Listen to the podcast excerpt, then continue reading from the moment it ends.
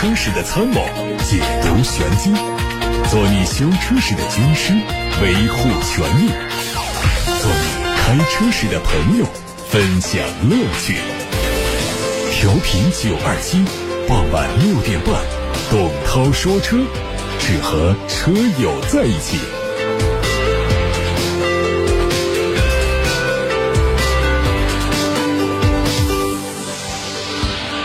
看新闻，日本共同社报道说，日产汽车公司、雷诺汽车公司和三菱汽车公司已经达成协议，将会成立一家新的合资公司，专注于先进汽车技术的研发。日本共同社援引知情人士的话说，这三家公司将在明年元月宣布具体规划。报道说，新的合资企业还旨在进一步加强联盟的关系。近日，北京市发改委发布价格听证会公告显示，根据《中华人民共和国价格法》，政府制定价格听证办法的规定，北京市发展和改革委员会拟于近期召开落实国家新的车型分类标准、重新核定高速公路收费标准价格的听证会。同时，北京市发改委。还表示，落实国家新的车型分类标准，重新核定高速公路收费标准，是北京全面落实取消高速公路省界收费站，大力推广不停车收费，提高收费公路的通行效率，促进物流业提速增效和节能减排的重要举措。大众美国首席执行官斯科特在一次媒体采访中表示。在美国市场上，ID. Cross 的补贴前的售价可能在四万美元左右，约合人民币二十八万多。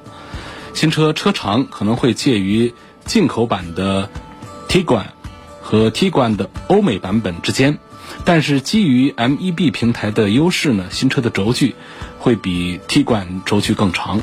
预计新车会一部分车型安排在前后桥上搭载各一台电动机。前电机的最大功率为八十千瓦，后电机的最大功率是一百五十千瓦。它会和 ID.3 共享动力电池。有一项数据显示，威马汽车科技集团有限公司新增了一条股权冻结的风险，股权冻结的数额达到了两千七百多万元人民币，起止时间为二零一九年的十一月二十七号到二零二二年的十一月二十六号。另外有消息说，今年十二月五号，威马汽车集团将有三起合同纠纷案开庭。对此，威马汽车官方回应说，威马集团股份并没有遭到冻结。威马集团旗下的子公司威马新能源汽车销售上海有限公司和合作方发生了业务纠纷，目前已经进入到司法程序当中。对方向法院申请对威马集团持有威马新能源销售公司的部分股权进行司法冻结。目前，威马汽车的运营和现金流都不受影响。今日。标致雪铁龙集团 PSA 宣布，将出售它和长安汽车合资成立的长安标致雪铁龙百分之五十的股份，将于十二月六号对出售股份的计划进行审查。路透社的报道说，在 PSA 宣布计划出售长安 PSA 百分之五十股份的当天，PSA 发言人证实，中国宝能集团是收购长安 PSA 百分之五十股份的潜在买家。PSA 同时表示，虽然打算抛售长安 PSA 股份，但是 DS 品牌并没有打算退出中国，还有很多发展的可能性。针对宝能收购长安 PSA 一事，宝能集团还没有做回应。宝能集团在造车方面没有经验，但是收购观致汽车之后，观致汽车确实有所发展。如果宝能进一步收购长安 PSA，重建整个生产营销的体系。也许会对 DS 这个边缘的品牌有所效果。奥迪官方的消息，它旗下的第一款国产轿跑 SUV Q3 Sportback 将于明年四月份正式上市。和奔驰、宝马旗下的紧凑型轿跑 SUV 产品策略不一样，这个 GLA 的尺寸是小于 GLB，X2 的尺寸是小于 X1。那么奥迪的 Q3 Sportback 呢，它的尺寸和普通版的 Q3 是一样的，只是车身的高度降了四公分，轴距都是两米六八。和奔驰 GLA、宝马 X2 两个主要的竞品相比，它在尺寸上是明显占优势。起售价可能会高于普通版的 Q3，在二十八万元左右。动力方面还是。沿用了 1.4T、2.0T 的高低功率发动机，传动系统是七速的双离合。博世中国在无锡设立了氢燃料电池中心，这个氢燃料电池中心将主要用于研发试制氢燃料电池动力总成的相关产品，具备从关键零部件到电堆乃至燃料电池系统的全部测试设备以及电堆样件的试制线。按照规划，这个中心会在明年年底之前建成，在后年小批量生产。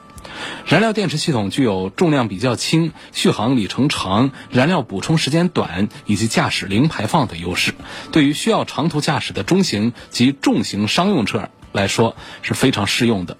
博世动力总成解决方案事业部总裁表示，氢燃料电池具有零排放、能量转换效率高。燃料来源多样等优势是新能源汽车的终极技术路线之一。外面说，韩国的一家电池制造商 SK 创新计划投十点五亿美元，在中国江苏设一家电动汽车的电池制造工厂。此前，公司在江苏省常州市还有一家电池工厂，这家工厂的年产能是七点五 G 瓦时。一旦盐城工厂建成的话，SK 创新在中国的电动汽车电池产能会明显提高。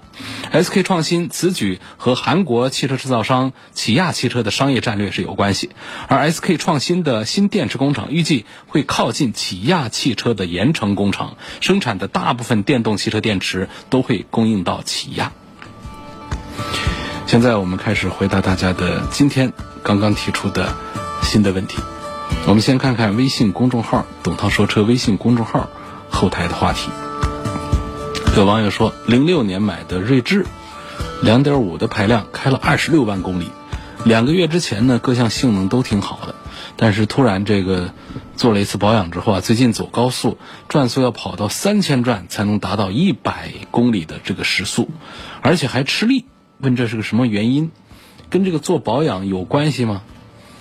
这个很难判断，跟做保养有关系没关系，但是可以判断的就是，呃，大概率的就是你的变速器是出了问题，变速箱坏，就是发动机的发出的动力它没有传送到，或者没有这个更多的传送到车轮上去，轮上得到的扭矩和功率大大的缩水，相当于很形象的说呢，就是发动机的动力被变速箱给贪污了。那么这个变速箱里头出了一些什么样的问题？这就需要去检查了。如果像手动挡的车啊，手动挡的车呢，这种情况出现的话比较多见，是离合器片磨损严重，就导致一些动力不能完呃完整的输出，发动机发出的动力和输出的动力不一致。实际上本身呢，发动机的动力和轮上得到的这个动力不一致是很正常的，因为在传导的过程当中呢，一路丢。一路损失，但是你不能损失的太多。像这位朋友刚才说的，我得开到，我要车速达到一百公里的时速的话，我的发动机转速要到三千转以上去，而过去可能在两千转左右就可以了。那么这就是一个这个动力的输出啊，这个超范围的流失掉了，所以这就要查这个变速器内部。是不是有什么毛病，有什么问题？我爸的车要处理掉了，我想沿用他的号牌到我的车上，可以吗？不能，这个就是还是得用你爸的名字来买车。牌号啊，它只是讲个体，它没有以家庭为单位。你就用你爸的这个号牌。用你爸的这个身份来买一个车，你自己天天开，你要喜欢那个牌照，那不等于这个牌照就是你在用吗？干嘛一定要过户到你的名下呢？八代雅阁，一脚油门踩下去就会有呜呜的异响，声音很大，类似于电动车踩油门的声音。任何时候给油都这样，请问是个什么原因？这得去查了。我我我我是想象不出来这有什么具体的问题，因为这个雅阁的车呢，它用的这一套这个动力啊，呃，都是特别的成熟的。它在混合动力上呢，在低速的时候，为了保证安全呢，它会在电机运行的时候，人为的制造这个一个呜呜的这个噪音，来让提醒，比方近前的这个。行人呢，注意到这里有车过来，要不然的话静悄悄的，实在是有安全隐患。那这是说的它的这个混合动力锐混动。那么他这朋友没有提到锐混动，是吧？它是八代雅阁。那么这一套动力呢，这个应该是没有这样的人为的制造声音的，那就是机械这方面是出了一些问题，大家去找找原因。最近。呃，打算出手这个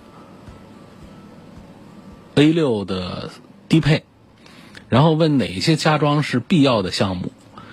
我特别喜欢氛围灯啊，加装好像是很贵。我想买了车自己在外面改，改了以后对车有没有什么影响？呃，车内的氛围灯的改装，改装其实是一个很简单的工作。我觉得，如果这个低配的本身它不带的话呢，其实没必要一定要追求。这个原厂来来加装，那能够加装也行，就是在外面实际上是可以办到的，啊是可以做好这件事情的。在低配的奥迪 A 六上啊，就是它的 2.0T 的这个低功率的这个车型上，我们比较在意它的配置在有哪一些呢？就是可以花不多的钱把它装上的。我觉得像这个。无钥匙进入这个东西，能够勾选它的最好是给加上。用过的朋友还是觉得挺方便的，嗯。然后像这电动座椅的记忆功能，我也认为是一个必要项。这都便宜啊！电动座椅的记忆功能在奥迪 A 六上的选装价只要两千多块钱。那么我们家里如果有多人开，甚至于我们我们开车的时候，有时候。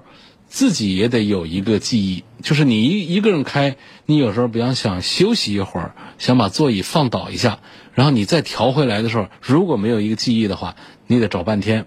如果有一个，哪怕只有一档记忆，就是你一个人用，你可以一键按下去，恢复到你开车最舒服的那个姿势上去。休息的时候再随意的把它打倒，不至于每一次在那儿上下靠背前后左右调半天。那家里如果有多个人在开车的话，啊，有一号键、二号键，有两个储存，那就更好，那就更方便了。啊，这是这两样，我认为大家在选装的时候还是应该想办法，呃，尽量的考虑进来的。呃，还有，如果我们给前排的座椅能够加一个加热通风的话，我觉得也是挺实用的，就是在夏天的时候。能够通风，冬天的时候能够加热，啊，然后我觉得除了这几样之后，其他的就不重要了，因为多色的氛围灯呢，五六千块钱，原厂装的当然是好啊，它这个单色的大家嫌单调了，因为它它这个最低配的它也是它也是有的，应该都是以都是有这个氛围灯的吧。或者是这具体不记得了，反正就是说多色的氛围灯吧，是要五千多块钱。这东西加上去之后，我们其实也不大会经常去切换各种颜色的变换，就是有个氛围灯就行了。那么我认为呢，在在外面装啊，就是可以的。其他的这个一些配置，我认为都不太重要了，就包括什么有一些包啊，什么这个城市行车的辅助包啊，那两三万块钱。然后高清矩阵的 LED 灯啊，一两万块钱这些东西，我觉得既然咱们在买它的最低配的 A 六，那就是冲着这个低配的性价比来，所以我认为能少装的就少装，加装费用一般是说这个单价在五千块钱以下的，咱们就定睛看一下，超过五千块，尤其是超过一万块钱那些东西，咱就算了。什么夜视系统一万九千多。那这个三六零三百六十度的全景影像一万多，等等等等吧，啊，包括一套音响一两万块钱，那算了。所以如果我们是追求这个性价比的话，那就看低配的，尽量的不要加装那些东西。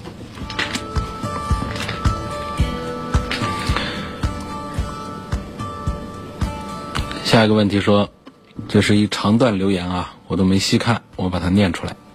光辉岁月，这网友呢是经常参与节目互动的，他留言说，随着我国自主汽车品牌的高速发展，我觉得在质量稳定性、价格配置等方面，相较前几年已经有了长足发展。和合资品牌差距是有，但我认为在预算有限的情况下。比如花同样的七八万块钱买一辆吉利的帝豪、荣威的 i 五、奇瑞的艾瑞泽五，我觉得就是很好的选择。不要迷信，也不要神话合资品牌的汽车。如果预算非常充足，那么品牌价值不可忽略。但我觉得预算比较紧张，买一款畅销的自主品牌车也是个不错的选择。买车时候呢，也像选对象，你在选他。他也在选你，只有双方都觉得合适才好。同样，好车有很多，但不一定都适合自己。只有多方面适合自己的车才是好车。我也相信自主品牌汽车会越做越好，总有一天会超越合资品牌。不知道涛哥是否同意我的观点？非常同意，高度赞成，赞成了你的意见当中的百分之九十五以上。就是你这么大一段话，只只用逗号。一逗下底，到底这个不大好。我不知道你在哪儿会有句式上的、意思上的转折、连接。我这是碰运气把它给读下来了。最好呢，就是长段留言的时候啊，哪是逗号，话说完了这一段意思，这这句话的意思完了之后，用句号给隔一下，会好一些。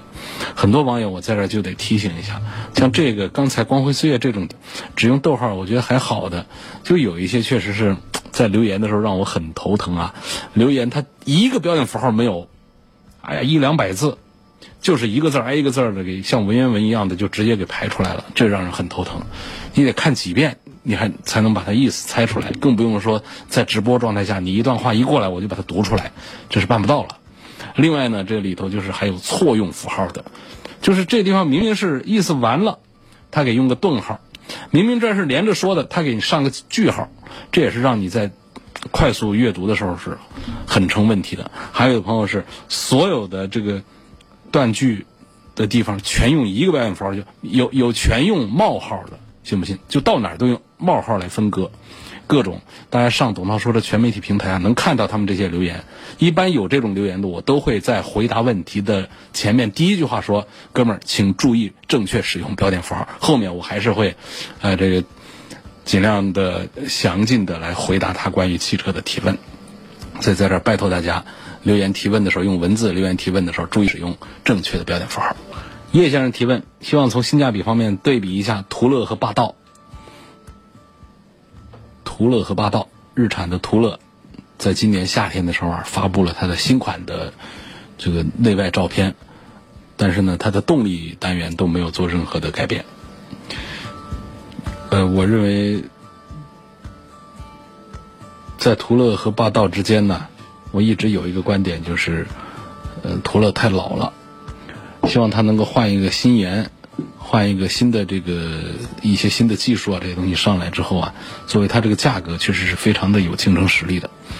不过从这一次的这个改款来看的话呢，更像是一次换汤不换药的换壳啊，像一个中期改款，就是它整个的动力单元、这个底盘体系都没有做什么变化，只是在外观内饰上做了一些这个调整，有一些升级。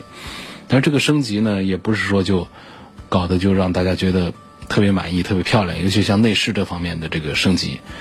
实际上，我们现在看到的这个已经卖了上十年的这个老途乐呢，内饰上呢，它是不洋气，但是它有那种硬汉车的那种那种味儿。我们看到图片上的这个新最新一代的明年会发布的这个新的途乐，实在是让人有点失望的，就是搞得洋不洋、土不土了，那种硬汉的气派也没有了，然后那种精致呢又没有达到。那种时尚也没有找到感觉，反正用了那种，好像是一种桃木的那种大的那个曲线的造型，做了一个中控台，就感觉还没有现在的这这个老途乐那种越野的那种意思了。因此这样一来的话呢，如果到时候价格再往上一收，没那么便宜的话，它确实是不值得期待了。因此，我觉得现在的这个老途乐优惠的幅度非常大。从规格上讲呢，它应该对应的是丰田的陆巡，而不应该对对应这个普拉多。而且讲呢，它是进口车，我们普拉多呢是一汽丰田产的，所以它们质量都还是挺不错。但是我们更认为，这个尺寸大一号，价格很接近，甚至在动力规格上，四点零比这三点五还要更狠。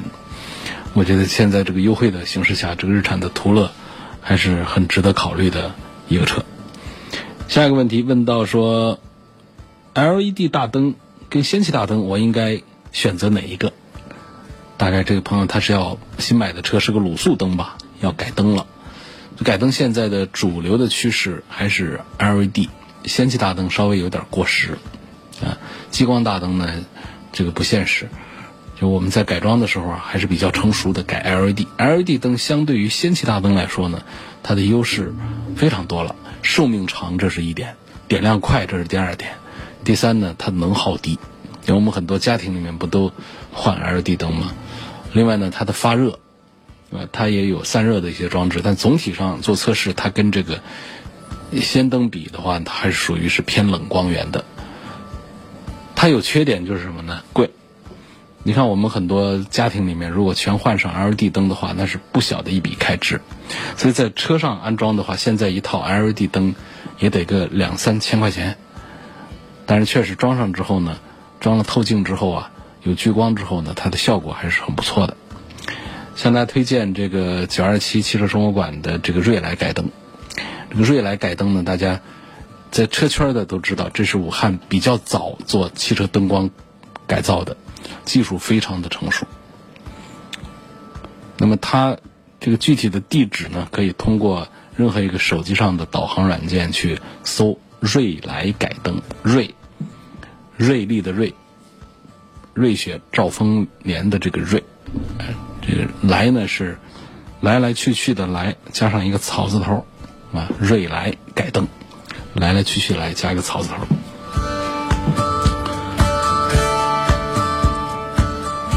下一个问题问到说，正时皮带断了会怎样？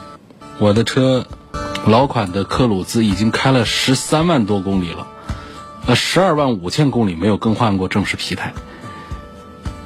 另外还问早上冷车启动，排气管有连续放炮声音，发动机故障灯亮，去修理厂师傅说混合气过稀，给消了故障灯，没做处理。过一天发动机灯又亮了，希望解答。这是两个话题。首先，这个发动机的这个放炮呢，它是可以通过维修、通过调整来解决的。然后呢，正时皮带这个事儿，我建议你尽快把它换了它。呃，按照这个厂家的规范呢，应该是六万公里换。我们如果觉得皮带还很健康的话，起码到八万公里也得换吧。你到十二万五千公里，你赶紧把它换了它。像这样经济型车上的一套正时皮带三件套下来，也就六七百块钱。你说我不换有什么坏处？不换，如果说是断了的话啊，正时皮带断了会造成发动机内部的很多的损坏，危害很大。但是也有运气好的，皮带断了，这车子只是趴窝的。正时皮带啊，它管的是我们的这个气门，这很重要。那么，如果说它断了之后呢，它气门和点火系统它不能正常运转，这活塞就会继续因为惯性上下运动。而这个气门如果说它的开关已经停止了的话，那么在那么小的一个杯体里面，在这个燃烧室里头，这个活塞啊就可能往上顶到气门，气门顶杆可能会被撞弯，那么活塞的顶部也可能会大变形。甚至这个气缸盖都可能会撞出窟窿来，你想想，想象一下，我们这其实发动机结构是很简单的，就是一个杯体里头有个活塞，在上下循环运动做功，这上头有喷油的地方，嗯，有排气的这这地方，有点火的地方，就这么几个事儿，这发动机就在做工在运行了。想想我刚才讲的这这这把这儿也打弯了，把那儿也打穿了，你说这发动机还能干啥？是不是得大修？是不是得很很贵？搞不好就得直接报废。你想象一下，这个正时皮带它这么重要，为什么说这个很多厂家会严格要求大家按时的更换正时皮带？这可不像别的东西。我们说轮胎也属于是安全部件，还提醒大家要按时的这个检查轮胎，要更换轮胎。但是它它其实相对这个皮带来说的话呢，它的宽容度要更高一点。说我们这个月到时候了，得换轮胎了。我这个月忙，我下个月换，我下下个月再换，其实问题不太大。但是这正时皮带可不啊！你现在你看它，你观察它，第一个就是它皮带表面有没有那种呃这个龟裂。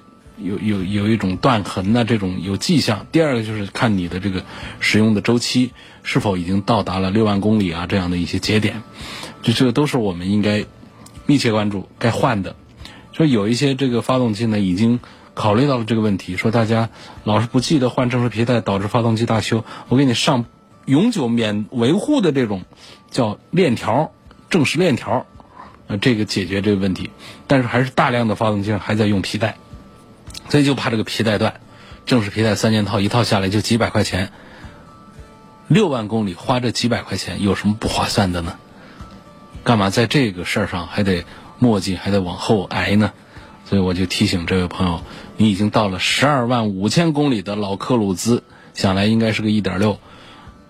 这本来是个老车，我们都不愿意在它身上多花钱去维修了。这时候我们更应该花个六七百块钱给它换一套新的正时皮带，让发动机少维修、少花钱。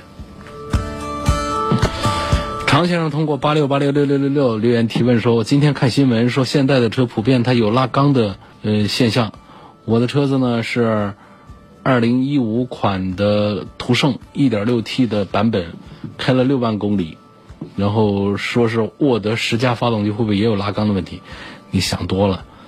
我说这样一个点啊，刚刚国际上有个很有名的一个呃调查机构叫 J.D. Power，他刚发布了一个，反正让很多人觉得很意外的，现代汽车的故障率是很在这次调查当中显示成绩非常好，就可靠性啊。排名当中，它排的很靠前，大概进了前四。没错，进了前四。从好往坏排，它进了前四，就是现代汽车。这是我要说的第一个。这不是我说的啊，国际上的一个调查组织，J.D. Power，大家搜一下。第二个呢，就是有有一些网友反映过这个二点零的。现代发动机，就像这个一阵子不听说那个现代的 iX 三五的车主们在在反映，说他们的这个发动机的设计上啊，大概是机油的那个润滑系统设计上有点问题，就导致公里数跑大了以后，呃，或者说我们的这个机油不够了以后，那，机油消消耗。呃，一些之后，或者说机油的品质变差之后，会导致它的这个呃喷润滑油的这个润滑体系啊出现罢工的一种情形，那就会导致刚才不讲这个发动机的工作原理嘛，就是一个杯体里头一个活塞上下运动，这运动是要密封，同时也是要缝隙，同时也是需要润滑的。你这个润滑系统跟不上的话，你这样这个这个活塞就容易把这个缸壁啊。气缸壁啊，把它拉伤、拉坏，所以是有一些网友反映，那早一些的这个二点零升的那个发动机呢，在这个润滑设设计上是有点缺陷的。那么在一些公里数大了啊，或者机油的品质变差呀，机油的呃数量不够的时候，会导致一些拉缸的问题。但是不代表说你这句话他就一竿子打死了这这整个现代车，说现代车普遍有拉缸现象，这话太严重了啊！不存在这样的事情。所以，而且你你这个车呢，你是途胜，你是一点六 T 的版本，这是一五年，这是后来的，而且它就是现在反映的主要还是那二点零的自然吸气的，所以你是一点六 T 的，你根本就不用担心它了。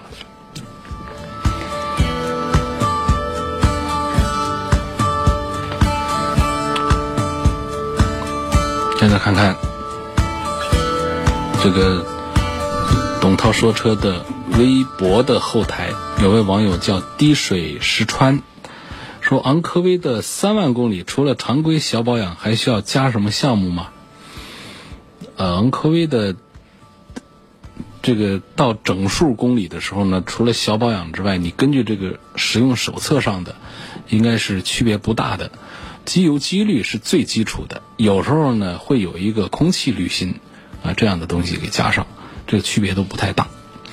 另外呢，他问能不能推荐一下靠谱的灯光改装馆，就嫌这个昂科威的灯不好使。前面我已经介绍了这个 LED 灯，现在是主流，推荐你去改一套 LED 灯。你可以上手机上的任何一个地图软件，什么高德呀。腾讯呐、百度啊都行，搜瑞来改灯，嗯，九二七汽车生活馆的一个灯光馆，武汉最早的改灯企业，瑞，瑞雪兆丰年的瑞，来草字头加上一个来来往往的来，瑞来改灯，搜到就可以引导过去。下面看来自董涛说车微信公众号的话题。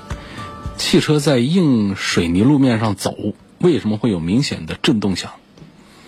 这很正常，这个震动响来自于轮胎。这个轮胎啊，它再静音、再软，它在这个硬水泥路上呢，它都会发出共振呐等等这样的声音。它通过钢体结构，就是钢材结构啊，我们的轮毂不都是呃铝合金呐，或者说钢的嘛？这些金属的，整个我们的车体呢，还是一个。容易产生共鸣的一个腔体，这当中都可能导致一点点的共振的声音在传导的过程当中被放大。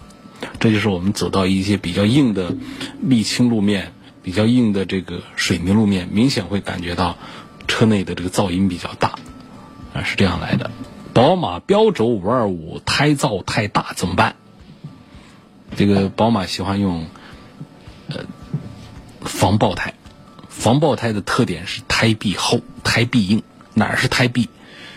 我们站在车的侧面看到的轮胎，那就是胎壁。